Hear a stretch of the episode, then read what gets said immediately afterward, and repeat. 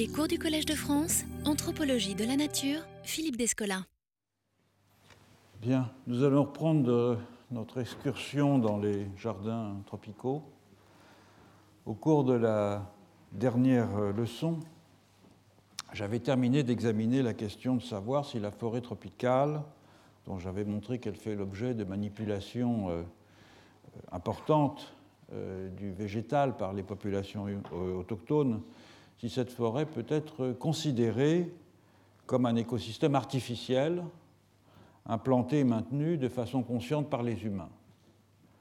Je rappelle que cette question se posait dans le cadre plus général de la discussion sur les rapports de mimétisme et d'échelle euh, entre les jardins de polyculture tropicaux et la forêt ombrophile au sein de laquelle ces jardins sont essartés. Donc des rapports qui sont fondés sur la complémentarité, avec une frontière très perméable et poreuse entre les deux écosystèmes, plutôt que sur l'opposition entre le jardin comme symbole de la culture et la forêt comme symbole de la nature. Pourquoi est-ce que euh, ces rapports de complémentarité, d'échelle et de mimétisme se, sont particulièrement manifestes entre la forêt et les jardins. D'une part parce que, comme je l'avais dit, le jardin peut être vu euh, comme euh, une microforêt, et d'autre part parce que la forêt peut être vue euh, comme un macro-jardin. Alors j'avais examiné au cours de la dernière leçon la question de la forêt comme un macro-jardin, en insistant sur le fait que la dimension en partie anthropogénique de certaines euh, forêts tropicales euh, euh, était reconnue depuis quelques dizaines d'années, mais qu'il convenait d'examiner si elle était l'effet d'une sylviculture délibérée ou le résultat non intentionnel de l'activité humaine. J'avais passé en revue les différents travaux qui, depuis 20 euh, ou 30 ans, euh, abordent cette question en Amazonie et en Afrique équatoriale, et j'avais conclu que la deuxième hypothèse est la plus probable. Elle est la plus probable parce qu'il paraît, euh, s'il paraît hors de doute que les populations de la ceinture intertropicale influent de façon massive sur la végétation sylvestre, du fait de leur pratique agricole et de leur économie domestique, tout simplement. Euh, et s'ils ont donc conscience euh, d'influer, de contribuer à modifier la composition végétale de la forêt, on ne peut pas dire pour autant qu'ils euh, manifestent la volonté délibérée, affichée, de créer et d'entretenir des forêts anthropogéniques comme une sorte de projet à long terme de transformation de leur euh, environnement. Bref, et pour en revenir à la question du jardin vivrier comme paysage, il est clair que les analogies que la forêt présente avec les jardins de polyculture euh, tropicaux ont bien été perçues par les populations autochtones, même si l'écosystème forestier ne peut pas être considéré à proprement parler comme un espace intentionnellement créé par euh, les humains. Alors examinons à présent, ça va être l'objet de la, leçon d'aujourd'hui, l'autre caractéristique des jardins de polyculture euh, tropicaux qui offre une matière, disons, à la transfiguration in situ. C'est le fait qu'ils présentent comme une image miniature de la forêt à laquelle ils se sont substitués et qu'ils peuvent donc être perçus comme un signe iconique de la forêt. Le premier, euh, je, vais, mettre la bibliographie, euh,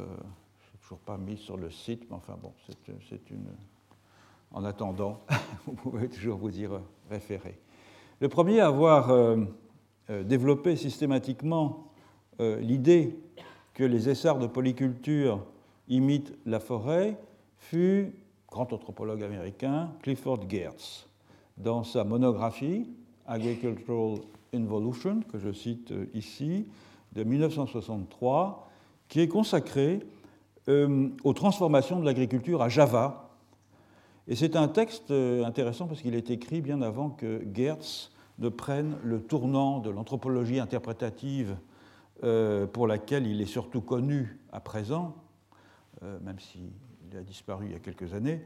et euh, c'est donc un livre qui a été écrit à une époque où il s'intéressait aux questions environnementales, de façon tout à fait technique et compétente d'ailleurs, dans la lignée de l'écologie euh, culturelle euh, américaine et notamment de son fondateur, Julian Stewart, dont je cite aussi l'ouvrage principal, disons ici. Dans le chapitre introductif de son livre Agricultural Involution, Gertz développe une opposition qui est classique euh, dans la littérature agronomique, géographique et euh, anthropologique sur l'Asie du Sud-Est, l'opposition entre l'essar et la rizière. Et la, la rizière, en l'occurrence irriguée, bien sûr. L'opposition synthétise en effet euh, le contraste entre deux modes d'exploitation des ressources et de rapport à l'environnement. L'horticulture itinérante sur brûlis en milieu forestier, d'une part, donc des sartages, qui exercent un impact sur l'écosystème originel sans l'altérer complètement, et puis la riziculture irriguée, qui suppose une transformation complète du milieu initial avec un aménagement durable des fonds de vallée et euh, parfois des collines dont les flancs sont sculptés en quelque sorte par des séries de terrasses. Par contraste avec la monoculture du riz inondé, les essarts sont souvent complantés d'une grande diversité euh, d'espèces où dominent le paddy, le riz des collines, l'igname, euh, le taro, la patate douce, des cucurbitacées. Cette opposition entre l'essar et la rizière a souvent euh, été présentée, notamment par les géographes, comme un moyen de différencier euh, des types de civilisations. Par exemple, en Indochine, entre la civilisation viette des plaines et des deltas irrigués, et euh, les populations tribales des sarteurs et de chasseurs du plateau central et des montagnes du nord. Dans le cas indonésien, Geertz oppose la riziculture irriguée de Java et de Bali aux jardins de polyculture, aux essarts, des îles qui leur sont périphériques, c'est-à-dire les Sumatra, Bornéo, les Célèbes, les Moluques, etc. Et il définit le contraste ainsi, je le cite, en termes, euh, en termes écologiques, la caractéristique positive la plus distinctive de l'agriculture des sartages, est celle qui contraste le plus avec la riziculture irriguée et qu'elle est intégrée dans l'écosystème naturel préexistant dans lequel elle est projetée et qu'elle en conserve la structure générale. Plutôt que de créer et de maintenir un écosystème organisé selon des lignes nouvelles et manifestant une dynamique nouvelle.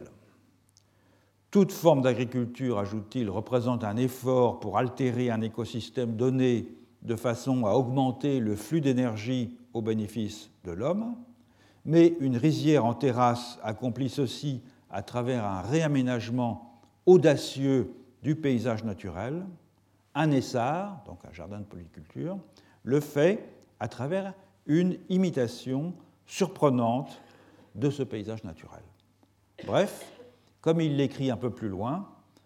je le cite, un jardin en essar n'est pas du tout un champ à proprement parler, mais une forêt tropicale miniaturisée. Cette euh, imitation, elle s'opère dans trois registres.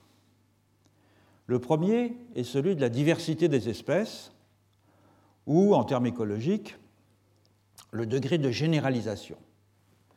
D'après la euh, classification euh, classique de Eugene Odum, dans son livre euh, lui aussi classique, un des fondements de l'écologie moderne, Fundamentals of Ecology de 1959, Une forêt tropicale est en effet un écosystème généralisé, c'est-à-dire dans lequel il existe un très grand nombre d'espèces animales et végétales, chacune représentée par un faible nombre d'individus. Par contraste avec les écosystèmes dits spécialisés dans lesquels il existe au contraire euh, un faible nombre d'espèces représentées par un très grand nombre d'individus, je pense en particulier à la forêt euh, boréale ou à la toundra, qui en sont des meilleurs exemples. Or, un essar de polyculture est lui aussi un écosystème généralisé, vu le grand nombre d'espèces qu'il contient, et il s'oppose, de ce point de vue, à la rizière irriguée, qui est typiquement un écosystème spécialisé. Gertz s'appuie sur les euh, travaux pionniers d'ethnobotanique et d'ethnoagronomie, des, des fondateurs du domaine dans le monde, aux États-Unis en particulier, mais dans le monde, qui est Harold Conklin. Je cite certaines de ses œuvres ici, qui avait montré euh, dès les années 50, dans ses études sur euh, l'agriculture sur brûlis des Anuno des Philippines, la très grande variété des espèces qu'il euh, cultive, plus d'une centaine lors de la première année de culture, et cela, il l'avait montré, à une époque où euh, l'horticulture des sartages était encore considérée par la majorité des agronomes comme une méthode extrêmement primitive, rudimentaire et destructrice, en contraste avec la euh, monoculture intensive. Donc il avait véritablement, à l'époque, opéré une révolution. Mais l'essar de polyculture ne reproduit pas seulement la euh, diversité végétale de la forêt ombrophile pour satisfaire au plaisir de l'imitation, euh, il y a aussi d'excellentes raisons agronomiques à privilégier la polyculture sur la monoculture. Les plus communément mises en avant sont euh, des pertes moindres provoquées par les parasites et les maladies des plantes, un risque beaucoup plus faible de perdre des récoltes en raison euh, de la diminution des maladies déjà mentionnées et de euh, l'atténuation de l'érosion due à une meilleure euh, couverture végétale et de la répartition des risques sur un grand nombre d'espèces dont il est improbable qu'elles soient toutes affectées en même temps par des maladies une utilisation mieux répartie et donc plus efficace des ressources telles que la lumière, l'humidité et les nutriments, dont les besoins varient selon les espèces. La concentration dans un même espace euh, d'une grande variété de ressources végétales destinées à des usages divers, donc une économie de moyens. L'étalement tout au long de l'année des besoins en travail humain, au lieu d'avoir des périodes intensives, comme c'est le cas en particulier dans la riziculture ou la céréaliculture, euh, euh, qui succèdent à des périodes de travail moins denses. Et enfin, la quasi-disparition du problème posé par le stockage des récoltes, puisque les récoltes ne sont pas stockées dans des greniers où elles peuvent être attaquées par des prédateurs, des parasites, etc., mais elles sont la plupart du temps stockées sur pied. La polyculture ne se contente pas euh, donc de reproduire la diversité végétale de la forêt, c'est un système de production d'énergie extrêmement adaptatif et qui requiert un faible investissement en travail. La deuxième analogie entre la forêt et le jardin, mise en avant par euh, Clifford Geertz, relève plus directement de l'écologie systémique, et je la traiterai plus brièvement elle est néanmoins importante, c'est le fait que dans les deux cas, dans le cas de la forêt et dans le cas du jardin, euh, les nutriments sont stockés dans la matière végétale elle-même plutôt que dans le sol. Autrement dit, comme la plupart des sols tropicaux sont pauvres et acides du fait du lessivage intense qu'ils subissent avec les fortes euh, précipitations, un processus que Pierre Gourou appelait la lèpre pédologique, et qui ne peut être contrebalancé euh, que par euh, la production d'humus. Et cet humus, eh il résulte précisément de la décomposition de la litière végétale. Autrement dit, si une vie animale et végétale, est possible, euh, si riche et exubérante en apparence, et si elle s'est développée ainsi sur des sols si pauvres, c'est parce que les plantes pourvoient elles-mêmes à leur alimentation en recyclant leurs déchets dans une mince couche superficielle de sol fertile. Comme le naturaliste allemand euh, Ernst euh, Fittkau euh, l'écrit dans une formule extrêmement imagée, dans ce genre d'environnement, un jeune arbre ne peut croître que sur le cadavre d'un arbre mort. Mais une fois qu'elle est établie, la communauté biotique climatique se perpétue en circuit fermé, et c'est la sauf s'il y a un chablis, sauf s'il y a un arbre qui est abattu par une tempête et qui vient ouvrir euh, une clairière, c'est la raison pour laquelle la déforestation, si elle prend quelque ampleur,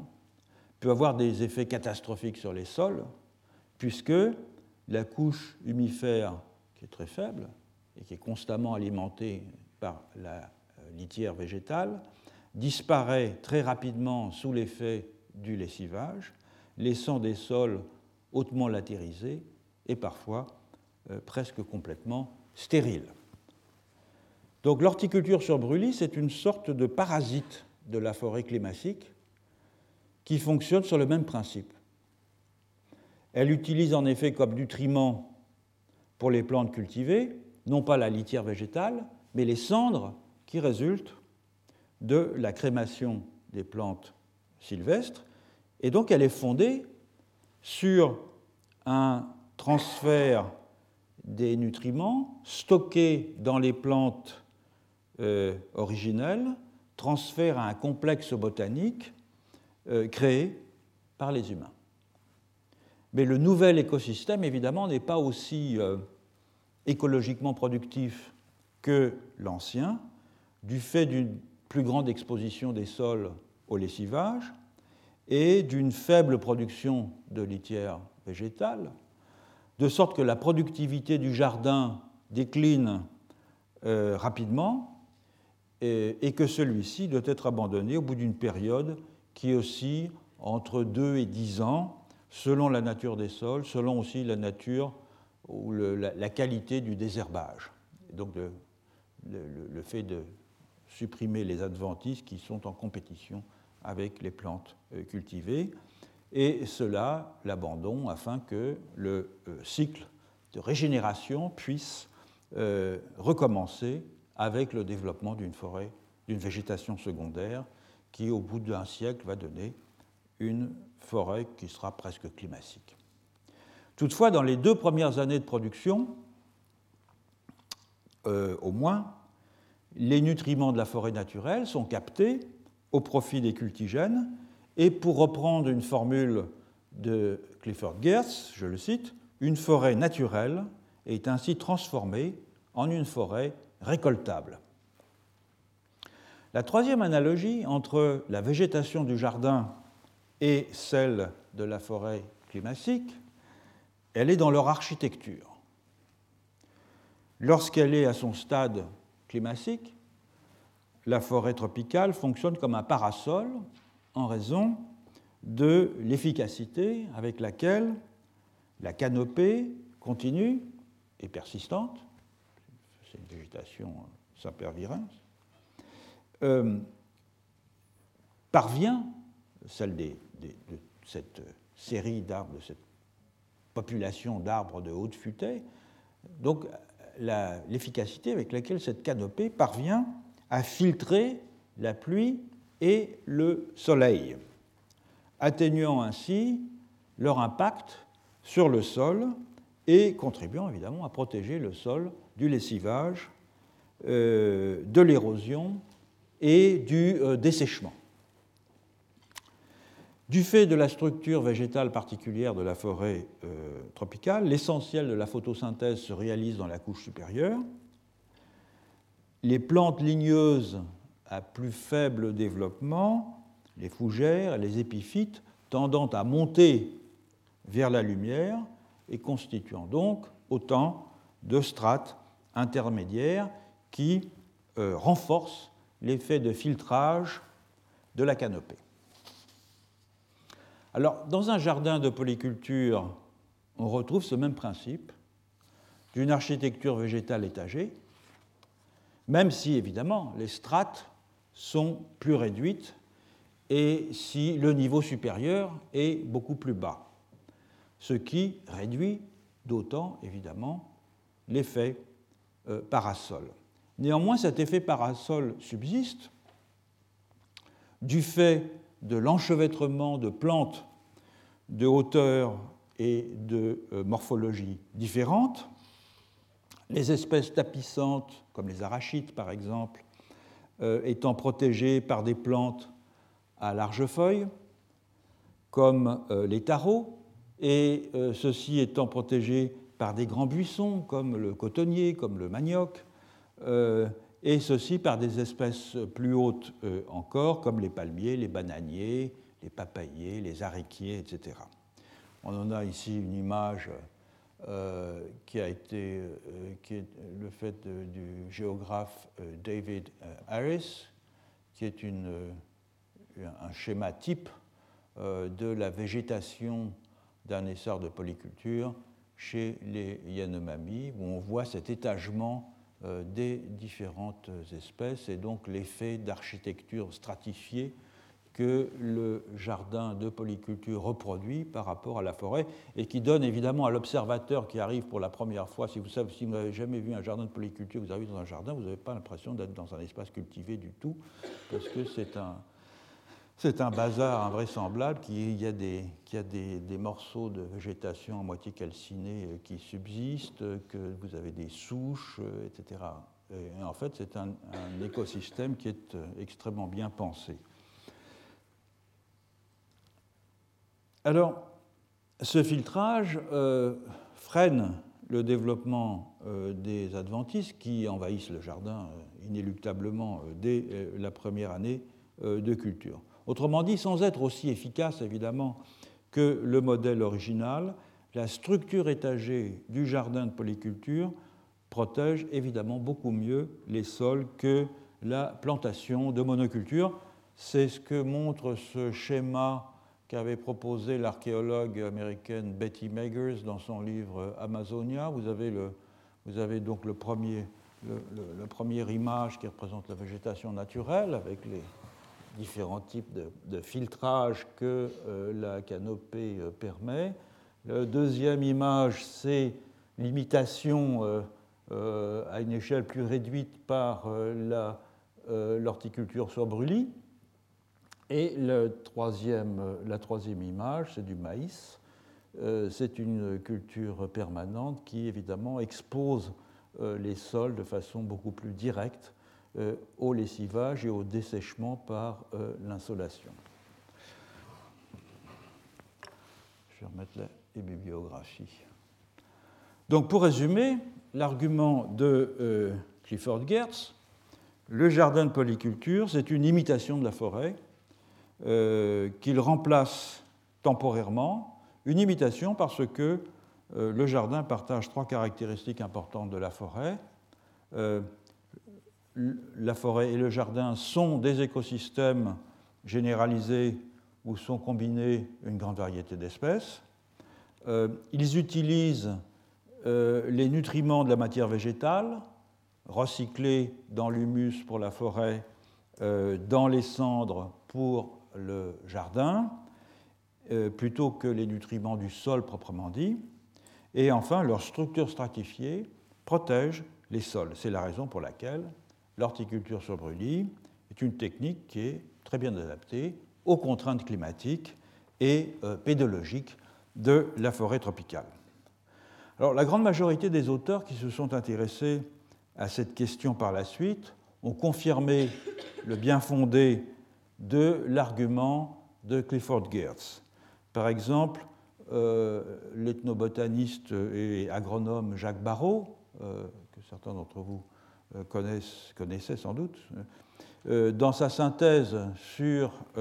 l'agriculture en Asie du Sud-Est, je, donne ici la référence, lorsqu'il écrit, je le cite, Le jardin miniaturise l'écosystème généralisé de la forêt tropicale ambiante, au point qu'on est conduit à penser qu'il y a eu comme un passage naturel de la sylva à l'ortus, ce dernier s'inspirant du modèle qu'offrait l'autre. David Harris, dont j'ai montré le schéma du jardin Yanomami tout à l'heure, dans son article sur l'horticulture euh, sur Brûlis chez euh, les Yanomami du Venezuela, décrit également leurs euh, jardins comme des forêts miniatures et il explicite les avantages de cette méthode de culture en citant Clifford Geertz. Un autre, une autre grande figure de l'anthropologie environnementale américaine, Roy Rappaport, dont je cite ici un des articles, qui est sans doute le plus subtil parmi les anthropologues euh, américains qui se réclament de l'école dite de l'écologie culturelle, fait lui aussi référence à l'idée de Gertz lorsqu'il analyse le système euh, horticole de la population qu'il a étudiée en Nouvelle-Guinée, les Tsembaga. Il en va de même encore d'une étude classique dans la littérature sur l'horticulture sur brûlis, c'est celle que euh, James Nations et Ronald Nye, dont je cite ici aussi les, références, consacré à la milpa, qui est le terme générique par lequel on désigne les jardins, les essarts et les champs aussi d'ailleurs, euh, au Mexique et en Mésoamérique. Et lui, euh, eux plutôt, ont étudié les sards des lacandons de la forêt euh, du Chiapas au Mexique, et dont ils écrivent qu'elle euh, émule la, donc les sards, le jardin, émule la diversité de la forêt qui l'entoure. J'ai moi-même évoqué cette analogie dans mon analyse de l'horticulture sur brûlis chez les Achuars de la Haute-Amazonie dans le livre que je mentionne ici, La nature domestique, et j'y reviendrai d'ailleurs un peu plus longuement au cours d'une leçon euh, ultérieure. Autrement dit, l'idée euh, initialement avancée par euh, Clifford Geertz, que le jardin est comme une micro-forêt, d'un triple point de vue systémique, structurel et fonctionnel, cette idée semble avoir été admise et confirmée par la plupart des chercheurs qui se sont intéressés aux euh, jardins tropicaux de polyculture. Alors évidemment, comme le remarque euh, l'archéologue euh, Betty Meggers à ce propos, je la cite, le jardin sur brûlis n'étant qu'un reflet amoindri de ce qui limite, il ne peut en aucun cas être aussi efficace dans la protection des sols que l'original. C'est vrai, mais il n'en demeure pas moins que l'idée que le jardin est comme une microforêt demeure pertinente, à mon sens, et productive. On remarquera du reste que l'idée symétrique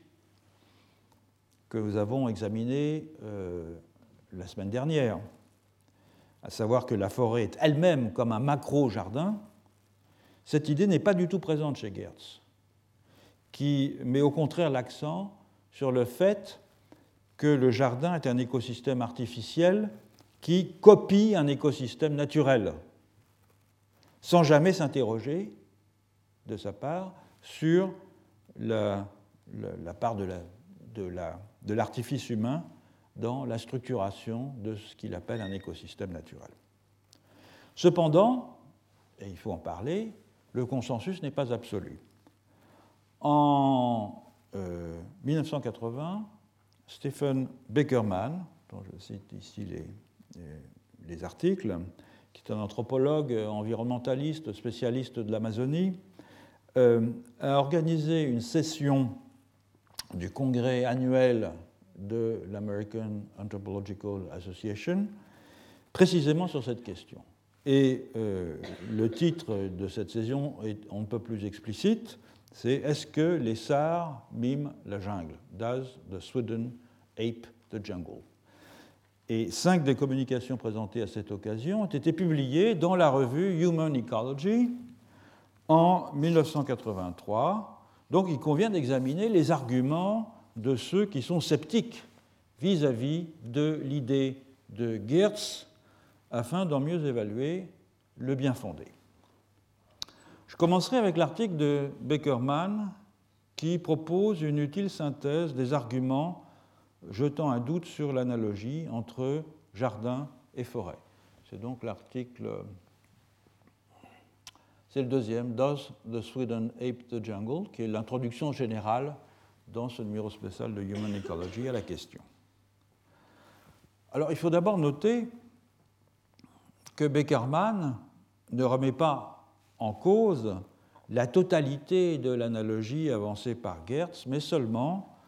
euh, la première de ses caractéristiques, à savoir que les jardins de polyculture imitent la diversité d'espèces végétales de la forêt tropicale. Il ne nie d'ailleurs même pas que euh, les jardins vivriers tropicaux soient en général caractérisés par une grande diversité d'espèces, ça serait difficile de le nier, ni que la polyculture euh, produit euh, des rendements à l'hectare qui sont en général beaucoup plus élevés par espèce que la monoculture traditionnelle, ce que montrent tous les travaux récents d'ethno-agronomie. Non, ce que Beckerman se contente euh, de remarquer, c'est que certaines populations tribales en Amazonie, ainsi qu'il l'écrit, évitent activement la polyculture. Alors qu'en est-il de cette affirmation, sur laquelle il faut examiner un peu attentivement euh, pour euh, voir sa, pertinence par rapport à l'argument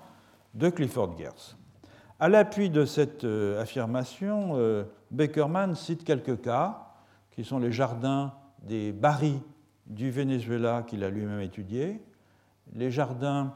euh, des Yanomami du Venezuela euh, étudiés par Raymond Hames. Vous avez ici les auteurs euh, qui sont cités. Hein.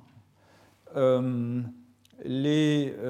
jardins Siona, les Siona, population amérindienne qui vit dans le nord de l'Amazonie équatorienne, étudiée par William Vickers et les jardins des Kandoshi euh, de l'Amazonie péruvienne, étudiés par euh, Anthony Stokes. On va commencer par ce dernier cas parce qu'il est intéressant. Selon Stokes, qui euh, les a étudiés pendant quatre mois, les Kandoshi, d'une rivière qui s'appelle le Nukurai, le bas Nukurai, un affluent du Marañón, organisent leurs jardins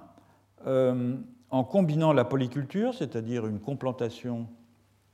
en espèces mélangées, et une plantation en cercle concentrique de hauteur décroissante à partir de la périphérie. Donc on, aurait, on a, dit-il, une ceinture de bananes plantains à la périphérie, puis une ceinture de maïs, puis une ceinture ou un anneau de manioc, et au centre une parcelle euh, d'arachide. Faute de schéma précis de plantation, il est difficile de se représenter euh, fidèlement cette combinaison de polyculture et de plantation euh, concentrique. D'après les descriptions de Stokes, celles qu'il donne, on peut penser qu'il y a dans chaque bande concentrique prédominance d'une des trois espèces principales, c'est-à-dire le plantain, le manioc et le maïs, combinées à la fois à des plantes éparpillées des trois autres espèces, et à des plants de la dizaine d'autres espèces également cultivées par les Kandoshi euh, dans leurs jardins, notamment des haricots, des cucurbitacées, des patates douces, des ignames, etc. On n'a donc pas ici une structure qui serait uniformément stratifiée, analogue à celle de la forêt tropicale, mais plutôt une structure en cuvette, euh, avec néanmoins évidemment des différences de hauteur interne à chacune des bandes concentriques du fait euh, du maintien de la complantation. Selon Stokes, cette architecture concentrique pourrait répondre à plusieurs fonctions qu'il évoque sur le mode de l'hypothèse. Une tentative de minimiser l'ombre faite par les plantes les plus hautes celle-ci étant réputée propice à la, propagation des maladies. Mais on peut dire aussi que les risques de lessivage, d'érosion et de dessèchement du sol du fait de l'absence de couverture végétale sont considérablement plus graves que les maladies éventuellement favorisées par un excès d'ombrage. Deuxième euh, raison avancée par Stock, c'est une tentative, dit-il, de maximiser la dispersion d'une même espèce de façon à prévenir la propagation à, tous les plans d'une maladie ou d'un parasite. Mais on peut dire aussi que la technique de complantation traditionnelle, c'est-à-dire répartie sur toute la parcelle, aboutit à cette dispersion des plants de façon beaucoup plus euh, efficace que la technique de euh, plantation en cercle concentrique. Enfin, dit-il, on peut interpréter la technique concentrique comme une tentative de disposer les plantes les plus exposées aux insectes le plus loin possible de la lisière forestière, c'est-à-dire au centre, mais en fait c'est une protection illusoire, car les quelques espèces euh, d'insectes ravageurs de plantes qui sont euh, euh, communes dans les zones isolées de la forêt amazonienne, et elles sont en fait relativement peu nombreuses, sont soit très spécialisées, et donc elles ne s'arrêteront pas sur des espèces auxquelles elles ne sont pas adaptées, soit au contraire, très opportunistes, je pense évidemment aux fameuses fourmis manchefeuilles, euh, et elles ne s'arrêtent pas du tout évidemment à la périphérie. Du reste, les plantes qui seraient euh, les mieux protégées, en principe par cette disposition, à savoir les arachides au centre, sont aussi celles qui en auraient le, moins besoin, car euh, les arachides ont une capacité de régénération très supérieure à celle des autres espèces, notamment le maïs et le plantain qui sont euh, les plus exposés dans cette configuration euh, aux insectes ravageurs et qui sont pourtant les plus proches de l'orée forestière. Enfin, quatrième raison de cette disposition concentrique selon Stock, ce serait une tentative de disposer les espèces les plus exigeantes en azote le plus près possible des sources de nutriments provenant de la litière de débris végétaux euh, en décomposition accumulés à la périphérie euh, du jardin. Et il est vrai que euh, les cendres du brûlis sont très pauvres en azote. Mais du fait que la température de la crémation, lorsqu'on fait brûle la végétation au moment du défrichement, la température de la crémation n'est pas très élevée, il reste suffisamment d'azote dans les sangs, d'autant que c'est dans les premiers mois de leur croissance, surtout, que, par exemple, les bananiers ont des besoins importants en azote. Et de fait, planter les bananiers près euh, des légumineuses qui fixent l'azote, les haricots en particulier, les arachides, paraît plus avantageux, et c'est du reste ce que font beaucoup de populations amérindiennes qui complantent euh, haricots, arachides et bananiers. Bref, aucune des raisons avancées par Stokes pour expliquer la plantation concentrique ne paraît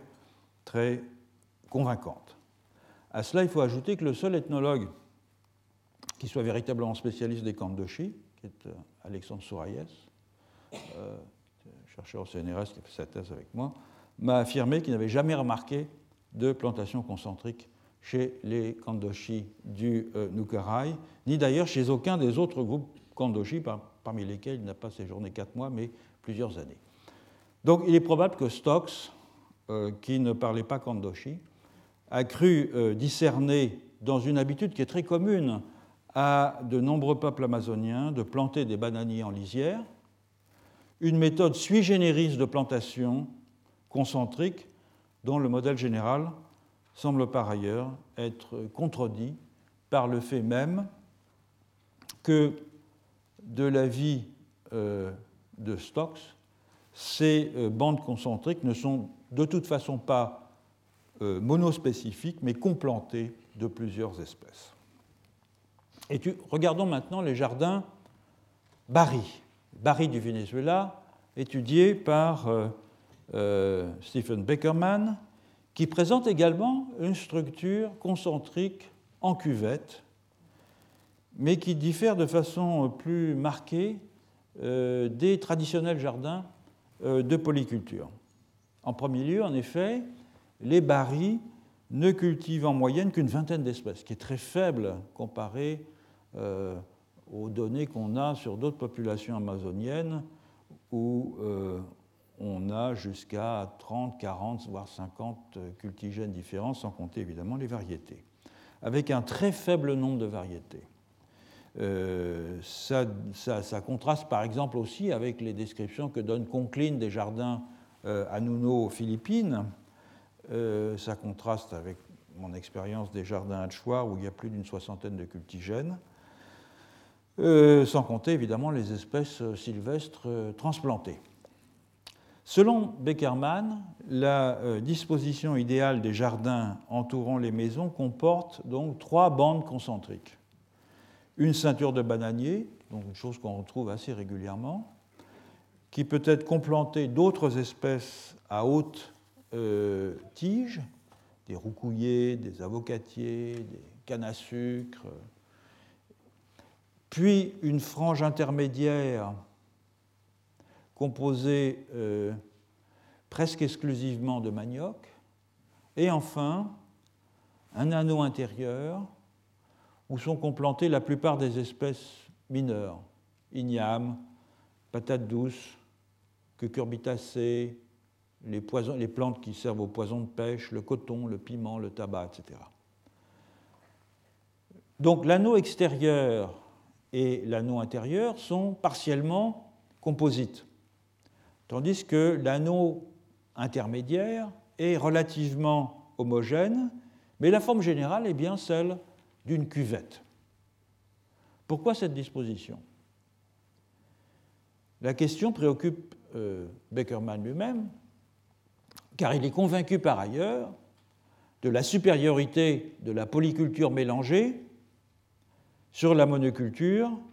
même alternée ou en tâche, comme dans ce cas. Alors l'hypothèse qu'il propose pour dissiper sa propre perplexité est peu convaincante, à mon sens, et n'est guère euh, étayée. La disposition concentrique demanderait moins de travail pour la plantation et la récolte que le mélange des espèces. Bon, d'abord, il faudrait des données chiffrées pour qu'on puisse le vérifier. Et faute de données chiffrées, l'hypothèse donc euh, reste spéculative, d'autant que la récolte du manioc, du plantain, et aussi des autres plantes à reproduction par euh, bouturage, s'échelonnent en continu sur plusieurs années et que le travail nécessaire à leur production est donc euh, malaisé à mesurer. Il on ne mesure pas cela de la même façon qu'on mesure le travail nécessaire à la production des céréales dans, un système de, culture du blé, par exemple. Cela dit, les jardins barils sont relativement petits et l'on voit mal quel gain de temps pourrait euh, être apporté par la plantation euh, concentrique. Alors il est vrai aussi que l'absence de stratification végétale n'a dans le cas Barry qu'une très faible incidence sur euh, la conservation du sol, puisque les jardins ne sont utilisés que pendant très peu d'années, de sorte que l'érosion et le lessivage n'ont guère le temps de dégrader les sols de façon euh, irréversible. En outre, et toujours du fait de leur petite dimension, euh, les jardins sont rapidement recolonisés par la végétation euh, secondaire après leur abandon. Bref, dans le cabaret, bien qu'il y ait un relatif mélange des espèces au centre de la parcelle, la structure du jardin n'imite pas vraiment celle de la forêt, et au fond, ça semble guère porter à conséquence du point de vue de la euh, régénération euh, végétale. Et au fond, la question que soulève l'article de Beckerman, c'est celle de la définition de la polyculture. Est-ce qu'on doit adopter la définition de la polyculture que propose euh, Roy Rappaport dans son étude des jardins des Tsembaga de Nouvelle-Guinée auxquels j'ai fait référence tout à l'heure, je cite Roy Rappaport, dans le jardin comme dans la forêt, les espèces ne sont pas séparées en rangées ou sections, elles sont complètement enchevêtrées, de sorte que le jardin devient stratifié à mesure qu'elles croissent. Ça, c'est une définition intuitive, si on, peut, dire, de la polyculture. Ou bien doit-on envisager une définition plus complexe qui prenne en compte la diversité variétale autant que la diversité spécifique, d'une part, et d'autre part, le fait que certaines espèces sont cultivées en bloc dans un essar, comme on vient de le voir avec le cas euh, des euh, barils du Venezuela. C'est cette question qu'aborde euh, Raymond Hames, un autre anthropologue environnementaliste, mais lui spécialiste des Yanomami, dans un autre article de cette livraison de Human Ecology, que, que je fais référence dans cette bibliographie, euh, Raymond Hames fait euh, justement remarquer qu'il semble y avoir une contradiction entre la euh, vision des jardins Yanomami comme un symbole ou un, une icône de la stratification végétale telle qu'elle est présentée par David Harris dans l'article auquel j'ai déjà fait référence et dont j'ai montré une image au début de la leçon, et la description qu'en donne un collègue français, Jacques Liseau, dans euh, un schéma de plantation d'un jardin euh, Yanomami type qui montre au contraire des plantations zonées par espèce. Voilà le schéma que nous donne l'ISO. Vous voyez en effet que vous avez une bande centrale de plantains de bananiers et puis des taches de euh, de plantes relativement euh, homogènes. Le nez du jardin et le cul du jardin, c'est simplement que les essarts progressent, le, défrichement procède euh, vers l'avant, vers le nez, et ensuite on abandonne progressivement la, partie du jardin qui est le cul, et la végétation secondaire gagne ainsi. Donc il y a un déplacement euh, du jardin euh, au fil euh, du temps. Les études de Raymond Hames montrent indubitablement que les Yanomami plantent un grand nombre d'espèces différentes, une quarantaine dans les communautés où il a enquêté, avec beaucoup de variétés, notamment pour le bananier, une quinzaine de variétés pour le bananier. Pour ce qui est de la disposition des plants, le manioc et le plantain occupent euh, entre un tiers et trois quarts de la parcelle, soit en plantation monospécifique, soit, dans le cas du plantain le plus souvent, complanté avec des ignames et avec des tarots euh, indigènes. Les autres cultigènes sont complantés dans des zones euh, spécifiques, le tout ressemblant au fond, d'après la description qu'en donne Hames, euh, à la figure schématique proposée euh, dans ce dessin par euh, Jacques Liseau. Il y a donc bien stratification végétale et cohabitation de plusieurs espèces, mais dans une partie de la parcelle seulement. Et c'est ce qui conduit Hames à remettre en cause l'idée que la diversité des espèces est une garantie de stabilité de l'écosystème, idée formulé de la façon suivante par euh, Roy Rappaport à propos des euh, jardins euh, Tsembaga, je le cite, la multiplicité des plants renforce la stabilité de la base de subsistance Tsembaga exactement de la même façon que la complexité de la forêt tropicale assure sa stabilité. Or, fait remarquer Hems, il n'y a pas de vérification empirique possible de l'hypothèse que la diversité engendre la stabilité. Comment les Yanomami font-ils face aux problèmes que la polyculture est censée résoudre, c'est-à-dire le lessivage, l'érosion, la, compétition des adventices, les maladies, etc., puisqu'ils ne pratiquent qu'une polyculture amoindrie? Hems dit qu'ils sont monoculturaux, ce qui est, je crois, tout à fait euh, exagéré. Alors d'abord, la fonction de protection du sol est très bien remplie par le manioc et par le plantain, la banane plantain, du fait de leur architecture, du moins au début. Après, le sol devient euh, compact. Deuxièmement, la fonction de protection contre les adventices apportée par euh, l'ombrage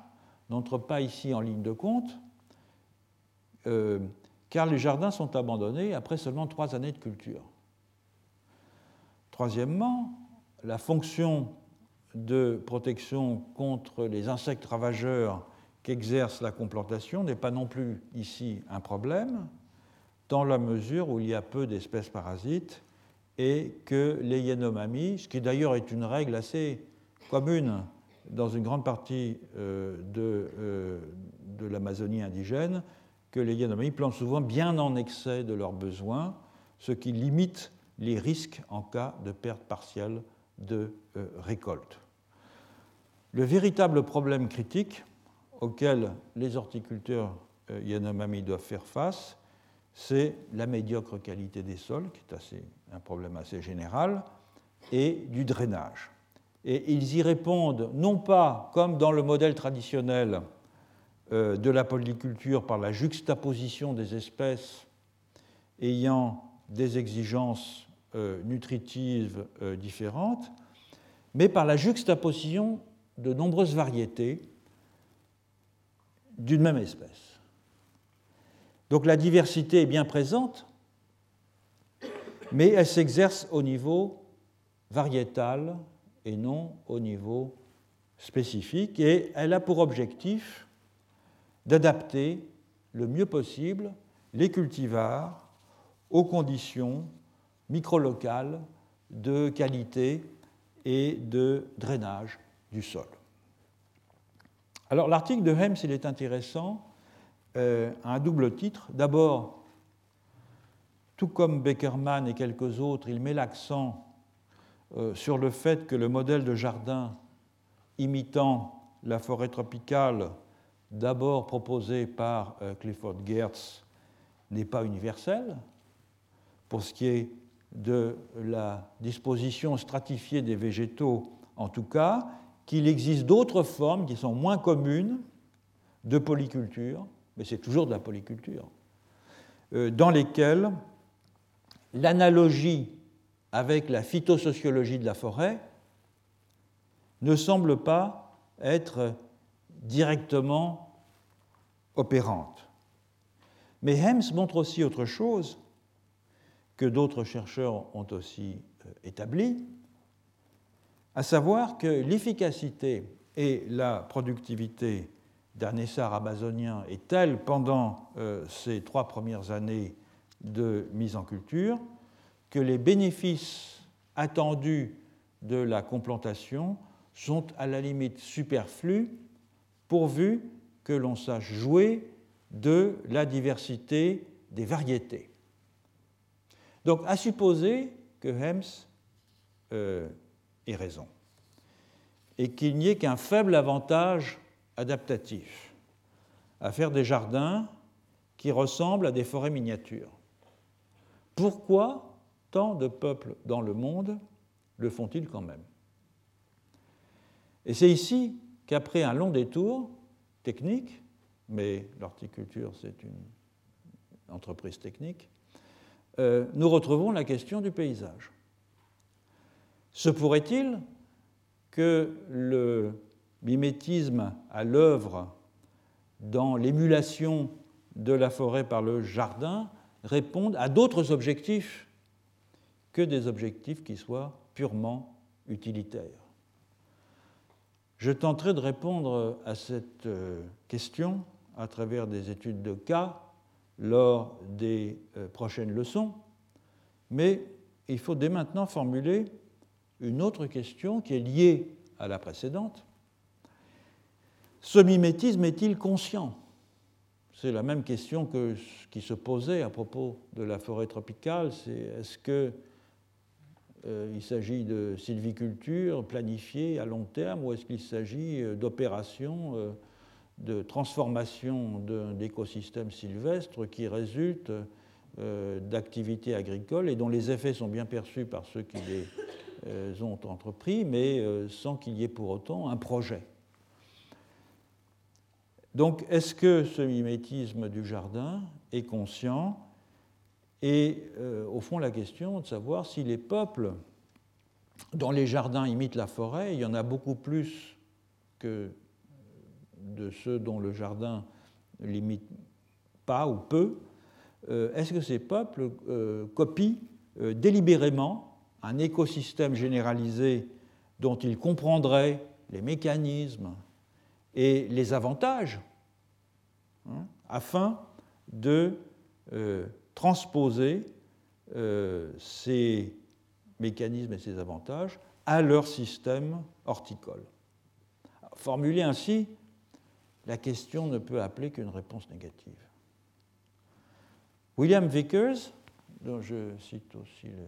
travail dans cette bibliographie, c'est la dernière référence,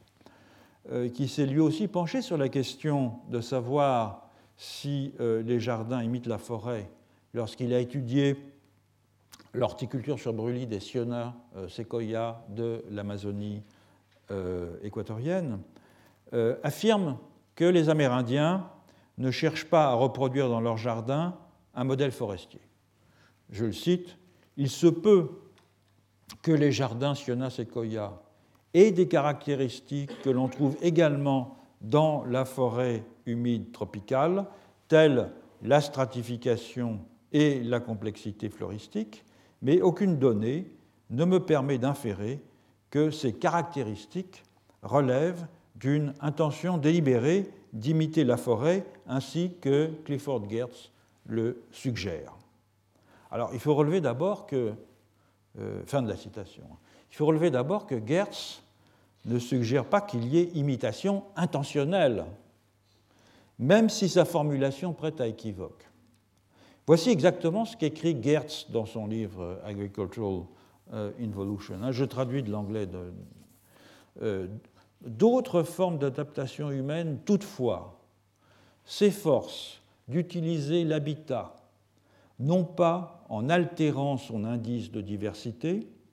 mais en conservant plus ou moins son modèle général de composition, tout en changeant certains éléments sélectifs de son contenu c'est-à-dire